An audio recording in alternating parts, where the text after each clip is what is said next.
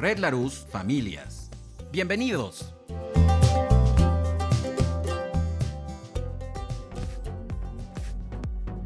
Hola, ¿qué tal? Te doy la más cordial bienvenida. Mi nombre es David Arrieta y hoy estás aquí en Red Larus Familias. Hoy vamos a platicar acerca del desarrollo de mi inteligencia emocional. ¿Qué es la inteligencia emocional? ¿Cuáles son sus elementos? Pero sobre todo, ¿de qué manera la puedo desarrollar en mí y después desarrollarla en los otros? Me atrevo a decir los otros eh, ampliando el espectro, porque no nada más son mis hijos, eh, sino quisiera que el día de hoy incluyéramos a todos aquellos que se encuentran frente a nosotros, a mis alumnos, a mis compañeros de trabajo, a mis superiores.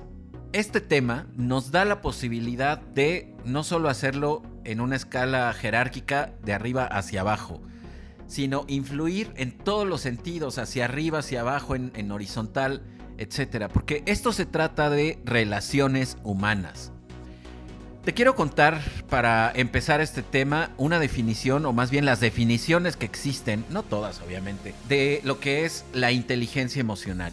Porque desde ahí me parece que es bien interesante conocer cuáles son aquellos elementos que la acompañan y al mismo tiempo que le van dando forma. Desde ahí partiremos para poder reconocer cuáles son las cosas que puedo cambiar hoy, las cosas que eventualmente y en algún futuro cercano a mediano plazo puedo ir acomodando. Entonces, empecemos.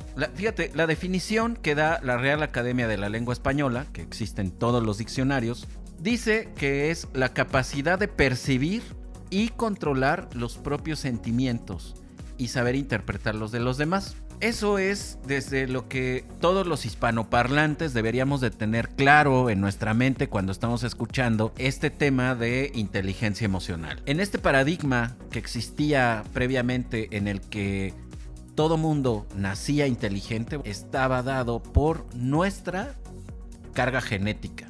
Si mis padres me habían entregado o se habían ocupado por alguna rara razón de entregarme la inteligencia, entonces yo poseía esa inteligencia. Entonces, desde ahí esa concepción de inteligencia estaba muy rara, ¿no es cierto? Nos limitaba muchísimo a todos. Entonces, ahora, con todo esto de las inteligencias múltiples, fíjense bien que nos da la posibilidad de reconocer que son habilidades que puedo ir modificando. Por lo tanto, una definición que es más utilizada en psicología por obvias razones tiene que ver con un conjunto de habilidades que nos ayudan a reconocer nuestras emociones y nuestros sentimientos, además de gestionarlos adecuadamente para relacionarnos con los otros de una manera sana, constructiva, positiva. En esta definición que les acabo de compartir, que está dada desde la psicología positiva, eh, encontramos que pues de entrada es un conjunto de habilidades. Las habilidades es algo que puedo ir trabajando, que puedo ir eh, fortaleciendo en mí. No es algo genético, no es una carga con la que, eh, a diferencia de ese paradigma anterior, llegábamos a este mundo. Entonces, en estas inteligencias múltiples, que fue Howard Gardner uno de los más influyentes teóricos en este tema, les voy a leer las ocho inteligencias múltiples que él hacía referencia visual espacial, musical, corporal sinestésica, interpersonal, lingüística verbal, lógico matemática, naturalista y la última es intrapersonal. En todas estas, como tú te acabas de dar cuenta, no existe la inteligencia emocional como una de las inteligencias múltiples, o al menos no una de las categorías grandes. ¿Por qué? Porque dentro de esta división de las inteligencias múltiples, se ubica específicamente en esta área que es la inteligencia interpersonal. Lo que nos va a permitir relacionarnos. ¿Te acuerdas de esta definición que yo te decía? Bueno, el conjunto de habilidades que nos ayudan a reconocer algo en mí, que son mis emociones, mis sentimientos, hacer algo con ellos y luego relacionarme con el otro. Entonces, en este ámbito de la inteligencia interpersonal es donde se ubica. Sin embargo, también se encuentra en gran medida en la intrapersonal, en lo que hay en mí, en lo que yo desarrollo para eh, saber quién soy, cómo lo hago, etc. He hecho énfasis en esta necesidad de autoconocimiento de las personas, autoobservación, autoconocimiento, autocontrol, autorregulación, es decir, todos esos elementos que deben de existir en mí para que entonces yo le pueda entregar algo a mi tranquilidad. No estoy hablando de al otro, ¿eh? estoy hablando de mí. Eh, el día de hoy, en este desarrollo de la inteligencia emocional, siempre el recorrido va a ser yo. ¿Qué hago? ¿Qué pienso? ¿Qué digo? ¿Qué siento? ¿Cómo lo percibo? ¿Cómo lo interpreto? Etcétera. Porque eso es el primer referente, eso es lo primero que debo de tener muy claro. Y ya después me voy a fijar en lo que hacen los demás, no al revés. Cambiamos el sentido acerca de todas estas aseveraciones. Entonces, yo quiero empezar a hilar diferentes temas que se van a ir involucrando con el desarrollo de la inteligencia emocional. Y esto tiene que ver con un enfoque preventivo. Eh, también hablaremos ya de una cuestión de, atención, de lo que se debe de modificar, etc. Sin embargo, eh, un enfoque preventivo tiene que ver con el conocimiento de todo un proceso para saber qué puedo hacer antes de que se convierta en una hecatombe o en una eh, situación horrible y difícil y crítica y gris y todo eso que sabemos que ocurre, ¿no? Entonces, en este enfoque preventivo, a mí me es muy interesante hablar de la teoría de psicología, el humanismo. Porque desde mi punto de vista se conjuga de una manera bien interesante para darnos cuenta de qué cosas podemos reescribir, redefinir en nuestro catálogo de archivos que tenemos ahí guardados en nuestro cerebro. Entonces, eh, la teoría eh, la corriente del humanismo más bien genera una de las grandes teorías que fue eh, uno de los iniciadores, Abraham Maslow, que me imagino ya por haber escuchado el apellido saben por dónde voy, que él empieza a buscar cuáles eran las cosas que hacían que las personas hiciéramos lo que hacemos. Para no dar tanto enredo, él buscaba una teoría de la motivación humana. ¿Cuáles eran las cosas que motivaban a las personas a hacer lo que hacían? Y entonces él, eh, a partir de la observación y del estudio de las personas, por ahí de mil, eh, pues el siglo anterior, 1970, 1960, que es cuando él está en este eh, estudio e investigación, se da cuenta que las personas necesitamos cosas. Necesitamos, así literalmente.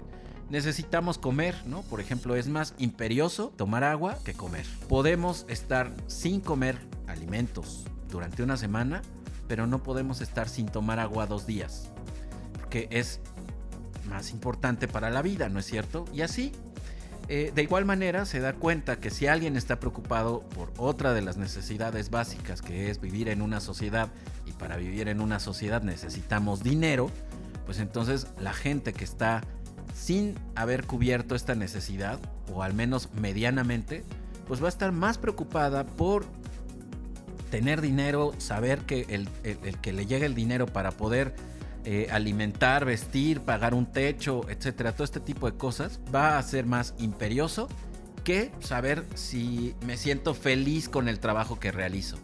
Eh, detenerme a reflexionar acerca de a dónde he trascendido. Porque estamos más ocupados de vivir al día de hoy, ¿no es cierto? Lo hemos visto en estos tiempos de cuarentena. Para quienes hemos tenido la fortuna, ¿no? Por la profesión, por el trabajo, por las condiciones de vida que nos hayan tocado o que hayamos elegido eh, voluntariamente, estar en casa. Pero hay quienes no, y, ha habido muchas críticas acerca de todo esto. Hay quienes dicen, pero ¿cómo puede ser? No es tan importante. Porque fíjense bien, ¿no? Aquí esta escala de necesidades de la pirámide de Maslow sale a brillar impresionantemente. Están más preocupados por una cuestión económica, porque eso les va a permitir alimentarse, porque eso les permitirá tener dinero para pagar una renta, etcétera, que por una cuestión de salud, de algo que tal vez ellos no alcanzan a entender, no alcanzan a creer, porque están su mente, su, voluntad, su juicio está ocupado en cubrir otras necesidades. Entonces, así es como vamos funcionando. Maslow, en esta pirámide de necesidades, les voy a platicar una versión muy resumida, porque está muy detallada. Este señor hizo un trabajo impresionante y de manera muy, muy eh, resumida, como le estaba platicando, y bueno, de manera muy concreta, las áreas en las que yo, eh, en cierta forma, he utilizado para dividir eh, esta explicación es fisiológicas, el alimento, el tomar agua, el dormir, necesidades básicas fisiológicas, pero al mismo tiempo también necesidades básicas que son las de economía, alimento, techo, etc. La siguiente escala es seguridad y pertenencia. Él en, su, en su división o en su separación de necesidades habla de una escala psicosocial, ¿no? Aquí yo lo quise dividir para que se viera la, primero la parte social, que tiene que ver con esta capacidad de sentirme seguro y luego esta otra necesidad de sentirme protegido y de que pertenezco, que es la siguiente. Después viene la escala de afecto, que es una interior, esta psíquica, esta eh, necesidad de saberme apreciado por los otros. Tal vez no me siento amado en el sentido amplio de la palabra, en un amor romántico, pero sí siento que le caigo bien a los que me saludan. Tengo amigos que me hacen sentir agrado cuando los estoy encontrando. Entonces, todo ello me va a permitir justamente eh, descubrir en qué escala está ocupada mi mente. Porque después del afecto viene una de las más importantes del ser humano, que es la autoestima.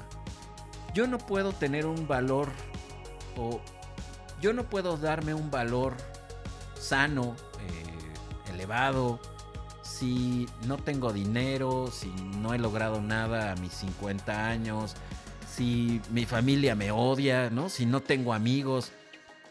Todo lo que acabo de mencionar antes va a ser lo que llegue a un punto en donde esta valoración de mi vida, de mi historia, de, de mí en general, me permita ponerlo en un lugar sano, correcto. Y esto lo, estoy poniendo desde un lugar personal, porque después nos vamos a dar a la tarea de llevarlo a un lugar social. Eh, después de que yo tengo cubierta esta necesidad de autoestima en donde yo me valoro, yo me quiero, yo tengo una imagen correcta, y certera de mí, ¿no? Real, me veo al espejo y digo, pues no eres un Adonis, no eres un Brad Pitt, pero tampoco estás de la chancla, ¿no? No eres el monstruo que no le gusta a nadie, ¿no? Decía mi abuela, pues siempre para un rotito hay un descosido, entonces tú ni te preocupes, ¿no? Pero si yo no he terminado de agregar todos esos elementos a mi pensamiento, entonces mi autoestima está baja. Pero cuando yo ya los tengo, entonces me puedo fijar en, el, en la siguiente etapa que es la autorrealización. Yo me siento complacido con lo que he logrado con mi vida. Yo veo a mis hijos y entonces me siento contento porque él está sano, va a la escuela, eh, pues me alcanza para darle de comer a mis hijos, tal vez si me do muy bien, pues ya les compré una casa o al menos tengo para rentar un, un hogar digno, ¿no? Y entonces todo eso se va formando en nuestra psique, en nuestro interior, para constituirnos como personas y por lo tanto para llevar la atención a todos estos lados. Mac Maslow y toda la corriente humanista dicen que el ser humano llega al, mundo para trascender. El fin máximo de todas las personas es trascender. ¿Qué es trascender? traspasar esta barrera física que tenemos, ir más allá de esta barrera corporal. Por lo tanto, me imagino tú habrás escuchado en algún punto este refrán de planta un árbol, ten un hijo, escribe un libro para poder trascender, pues es justamente eso. Porque con un libro ya no necesito yo estar ahí a tu lado para que entonces tú sepas cómo pensaba. O incluso esto que estamos haciendo, ¿no? Eh, yo estoy pasando esta barrera física, estoy grabando mi voz y entonces tú en el lugar en el que te encuentres, te estás dando la oportunidad de saber qué es lo que yo opino después de lo que he leído, lo que he investigado, lo que he atendido con pacientes en clínica, etc. Entonces, todos, todos buscamos esto, todos los que tengan hijos, pero también los que no tienen, ¿sabes? Ya trascendieron, porque tal vez hicieron un pie impresionante, ¿eh? fueron las mejores cocineras, o simplemente tuvieron un gesto de amabilidad con aquella persona que no lo esperaba y se, se pasó ese momento, ¿no? Ayudaste a alguien que se cayó eh, en la calle y entonces le sonreíste y le dijiste, ¿estás bien? Y para él eso le cambió la vida, ¿no? No nada más el día, la vida, porque entonces se dio cuenta que alguien desinteresadamente era capaz de ayudarle y además de sonreírle. Entonces, eso significa que ya trascendemos. ¿Te das cuenta qué fácil es trascender? Entonces, lo estoy poniendo en estos ejemplos porque quiero y, es bien interesante y necesario eh, reconocer que todo el tiempo, todo momento estamos cubriendo estas necesidades. Es esto que, es mi dinero, por decirlo, ¿no? si yo tengo una cuenta en el banco con muchos billetes, pues me da cierta tranquilidad, entonces ya puedo pensar en lo que sigue. Y así es la vida en general, así es nuestra psique. Pero aquí hay varias cosas que debemos de reescribir para que entonces tenga sentido lo que voy a platicar más adelante. Ellos en el humanismo decían que todas las personas somos únicas e irrepetibles, que todas las personas somos potencialmente buenas y tendemos al crecimiento. Que cada persona es capaz de ofrecer su propia respuesta, por lo tanto es capaz de crear algo propio. Al mismo tiempo, todas las personas somos capaces de relacionarnos y de amar. Y otro punto que también es importantísimo, todos, todo ser humano tiende a la trascendencia. Ya te lo había platicado. Entonces, estos puntos son bien interesantes porque desde ahí yo debo empezar a ver a las personas en base a sus necesidades, no en base a sus conductas. No es emitir un juicio de lo que hacen, sino empezar a ver a las personas por lo que son. Son únicas e irrepetibles. Son potencialmente buenas. Podríamos entrar en, en, grandes discusiones y disertaciones acerca de cuestionar y poner en duda todo esto. Pero por eso es que yo hago una diferenciación de la conducta, es decir, lo que aprendemos a hacer, y la otra que es como venimos constituidos, esta psique, esta construcción humana. Entonces, desde ahí vamos a ir reconociendo cuáles son los puntos de partida para las emociones. ¿Por qué? Cuando yo tengo cubiertas las necesidades, ¿qué crees? Voy a empezar a experimentar emociones de agrado. Esas que saben rico, aquellas que me hacen sentir a gusto. Para mí es importante evitar calificarlas como positivas o negativas, ¿sabes? Eh, el meterlas en estos lugares nos lleva a pretender o tener esta idea de que las podemos evitar o que de alguna manera podemos hacer algo para no tenerlas o incluso en algún punto buscar la manera más loca de evitar tenerlas. Y pues déjenme decirles que las emociones son inherentes al ser humano, es decir, es como nuestra sombra, no podemos despegarnos de ella, viene aquí con nosotros. Entonces, ¿eso qué significa? Cuando yo tengo necesidades cubiertas, empezaré a experimentar emociones de agrado. Voy a poner un ejemplo. Si yo sé que mañana es quincena, ¿tú crees que voy a estar preocupado? Sé que hoy tal vez voy a comer poco, tal vez voy a estar en la raya porque ya casi se me acaba el dinero, pero mañana me pagan. Entonces, eso, cuando yo pienso en que mañana ya voy a, tener dinero de nuevo, ¿qué es lo que pasa en mí? Empieza a generarse esta tranquilidad, ¿no? Este saberse cubierto de alguna manera, porque ya trabajaste y porque ya ahí viene el intercambio por tu esfuerzo, por tu sabiduría, por tu conocimiento, etcétera, ya viene. Entonces, eso me pone en un lugar de agrado, ¿no es cierto? Pero qué tal que sabes que ni mañana ni pasado, ni pasado mañana va a llegar dinero. ¿En dónde te colocas? Pues en emociones de alarma, de preocupación, de angustia. Esas emociones de desagrado, ¿no es cierto? Esas emociones que no necesariamente sé qué hacer con ellas.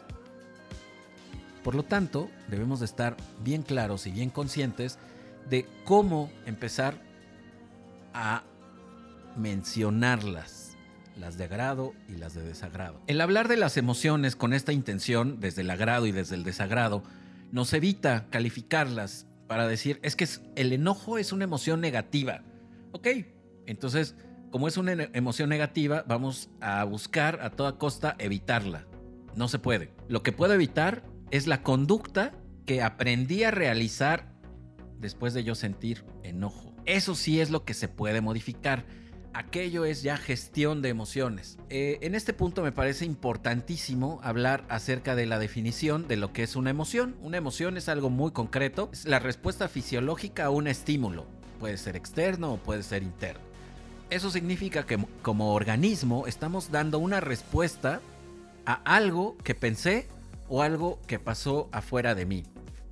A lo mejor un perfume, tal vez una imagen, tal vez una voz, toda esa información que llega a partir de esos cinco sentidos me va a generar conexión con una emoción. Pero también desde lo interno, desde lo que pensamos. Es decir, cuando yo me acuerdo o estoy imaginando en el ejemplo este que yo te decía, mañana me llega el dinero. Qué tranquilo porque de verdad pues, me voy a poder comprar mis chocolates, voy a poder pagar mis deudas, voy a pagar la colegiatura, voy a hacer esto, voy a hacer lo otro. Y entonces esta emoción en mí, por esos pensamientos, se genera muy claramente. Y luego viene esta definición de lo que es el sentimiento, que voy a utilizar esto que acabo de decir. El sentimiento es la conjugación de la emoción más el pensamiento. Eso significa que voy a poner alegre como la emoción, lo que ocurre en mí como cuerpo, como organismo es alegría y luego el sentimiento es lo que yo voy a hacer con todo esto, que se conecta con el recuerdo de cuando me regalaron mi primera bicicleta. O se conecta con el recuerdo de haber escuchado una voz parecida a la de mi abuelita que tal vez ya no se encuentra con nosotros. Todo ese tipo de recuerdos se va a ir a esta conjugación de palabra. Alegre, alegría. Enojo, enojado.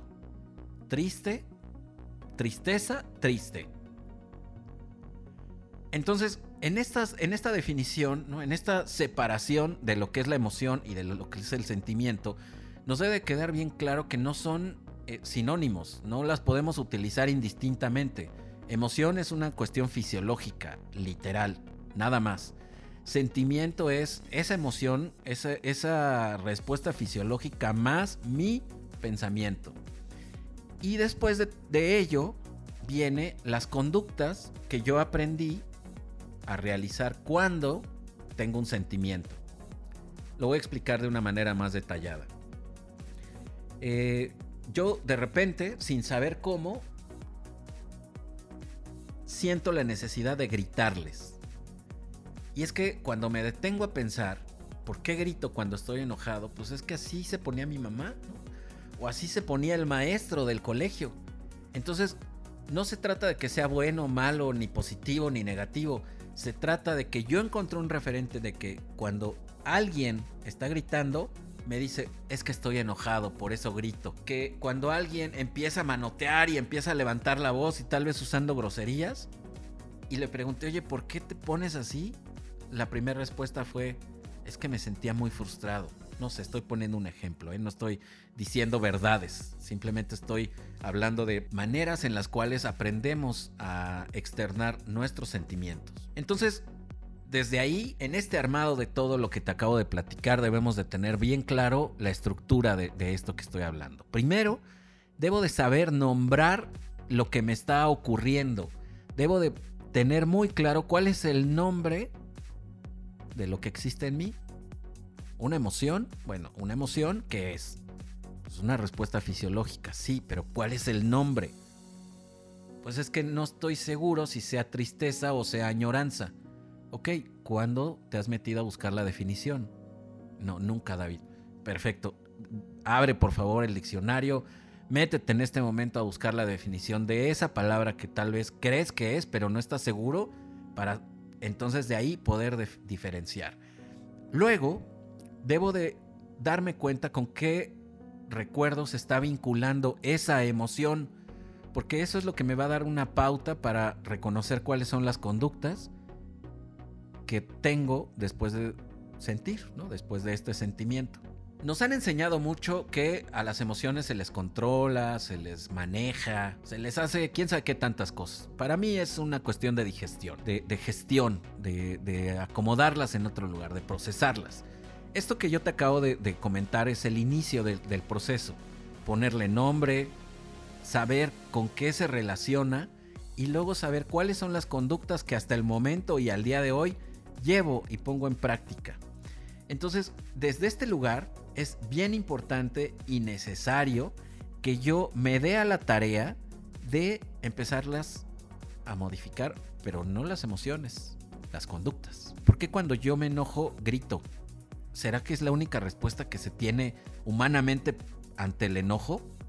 No, fíjate que yo he visto a alguien que está súper enojado, así que se lo lleva el tren, como decimos popularmente, y que sí grita, pero nunca ofende. Que cuando ya lo está rebasando, se cambia de sala y te dice, dame un minuto, necesito respirar. Y entonces se sale de la habitación, da dos vueltas, respira y regresa. Pero, pues qué loco. Y entonces siempre hemos tenido otros ejemplos de conductas, de qué hacer con el enojo. Pero a veces nos parecen tan fuera de sí, ¿no? O sea, tan raras que no las ponemos en práctica. Sin embargo, utilizamos las que menos resultados nos entregan. ¿Te acuerdas que al principio de esta conversación yo te platicaba que la inteligencia emocional es lo que nos va a permitir relacionarnos sanamente? Bueno, es justo esto. Imagínate que tú tuvieras un repertorio de conductas que te permitiera no solamente gritar, no solamente ponerte a llorar, no solamente angustiarte, no solamente sentir esta sudoración en las manos, que te permitiera hacer algo con todo esto de manera individual para que luego lo pudieras platicar con los otros. Que después de la eh, inteligencia emocional está la comunicación, ¿no? que fue el podcast anterior. Entonces, desde ahí yo requiero darme cuenta y hacerme eh, a la idea de que necesito agregar conductas diferentes de respuesta a mis emociones. Entonces, con esta, con esta claridad, debo de empezar a reescribir estos conceptos. Debo de aceptar mi emoción, debo de reconocer mis conductas y empezar a modificarlas. ¿Por cuáles, David? A ver, dime cuáles son las conductas que yo debo de cambiar. Eso cada quien lo decide, porque en cada familia nos enseñaron cosas distintas porque de acuerdo a su personalidad se sentirá más cómodo con unas que con otras. Entonces, aquí a lo que yo te invito es a que empieces a observarte y luego empezar a observar a los que están alrededor tuyo, porque ellos los vamos a utilizar como espejos. Cuando yo me enojo, híjole David, ni siquiera me he dado cuenta qué hago. Pregúntale a los otros. Y ahí te, la van a decir así clarita. No, hombre, cuando tú te enojas eres una fiera. O sea, ni quiero estar cerca de ti. Es más, ya te estás enojando, vete de aquí, por favor. Y entonces ahí yo me voy a dar cuenta qué hago con mi enojo. ¿Qué hago cuando estoy alegre? ¿Qué hago cuando estoy tranquilo? ¿Qué hago cuando estoy angustiado? Aquí es bien importante que no nada más hablemos de las emociones de desagrado. Hablo de las emociones de desagrado porque es más fácil reconocerlas, porque al final es lo primero que aventamos. Sin embargo, cuando pensamos en las emociones de agrado, va a ser igual de complicado. Sin embargo, ahí les tenemos un trabajo más elaborado. Ya les hemos puesto más fibra a ese trabajo, porque pues, cómo no compartir emociones de agrado, Entonces, reconocerlas, gestionarlas, aceptarlas. Y hay tres puntos que yo te decía ya en, el, en la parte de empezar a cambiarlo, necesitamos, eh, en el podcast de comunicación yo hablo de la suposición y hoy quiero retomarlo, porque las emociones, la única manera que tenemos para saber qué emoción tiene el otro es observando. Eso significa interpretando. Pero ¿de verdad es la única, David? Pues no, definitivamente. Es la que utilizamos con mayor frecuencia y sin embargo no porque la utilicemos siempre significa que nos dé los mejores resultados. La utilizamos y ¿qué crees? Estamos dejando de lado la certeza. Oye David, te veo enojado. ¿Estás enojado? No, no, no. Es que te veo raro. ¿Qué tienes? Bueno, es que estaba preocupado. Entonces, ¿esa es tu cara de preocupación? Sí, órale, parece enojado. Entonces, cuando ya me dice que está preocupado, pues entonces sé que me puedo acercar y que puedo tener una conversación y que él me hable de su preocupación y buscar alternativas. Pero si él me dice, o si yo me quedo en esta interpretación de está enojado, yo no me voy a acercar, porque yo no sé qué hacer con el enojo. Y cuando yo estoy enojado, lo primero que hago es mandar a volar a todos, ¿no? Y ofender y gritar. Entonces mejor ni me acerco, porque qué tal que pues, salgo perdiendo. Entonces, la primera estrategia para cambiar estas conductas es preguntar. Evitar suponer y, al mismo tiempo evitar interpretar. Si no pregunto, interpreto. Y si yo empiezo a interpretar, ¿qué crees? Me equivoco. Hay el 90 y muchos por ciento de riesgo de equivocarte cuando supones. Aunque a ti te parezca, no David, mira, no me lo puedes decir porque mi mamá siempre ha sido así. Mi mamá Siempre que se enoja, hace esa cara y estoy 100% seguro. Pregúntale. De verdad, pregúntale. ¿Cuál es la diferencia entre enojo y la otra palabrita que utilizamos que es ira? ¿Cuál es la diferencia o cuál es el punto en el que se transforma en desesperación? ¿Te has dado cuenta? ¿Le has preguntado? No, David ni sabe. Ah, bueno, pues entonces enséñale, ¿no? Hagámonos partícipes todos de esta interacción para que desde ahí vayamos construyendo algo mejor mejores relaciones. Otro de los ejercicios que es bien importante es aprender a reflejar el sentimiento. Cuando yo me pongo frente a otra persona, ¿no? Y yo me siento enojado, ¿qué crees que el otro piensa de mí? Bueno, ahorita puede decir, está bien loquillo, ¿no? Algo le pasa, eh, pues viene raro, no podría decir que tiene porque ni lo conozco, etcétera. Pero en el momento en el que yo empiezo a reflejar el enojo o empiezo a reflejar ese sentimiento, para ser más concreto, eh, el otro se puede dar cuenta que tal vez viene tan enojado que ni siquiera se ha dado cuenta que me está pasando ese enojo.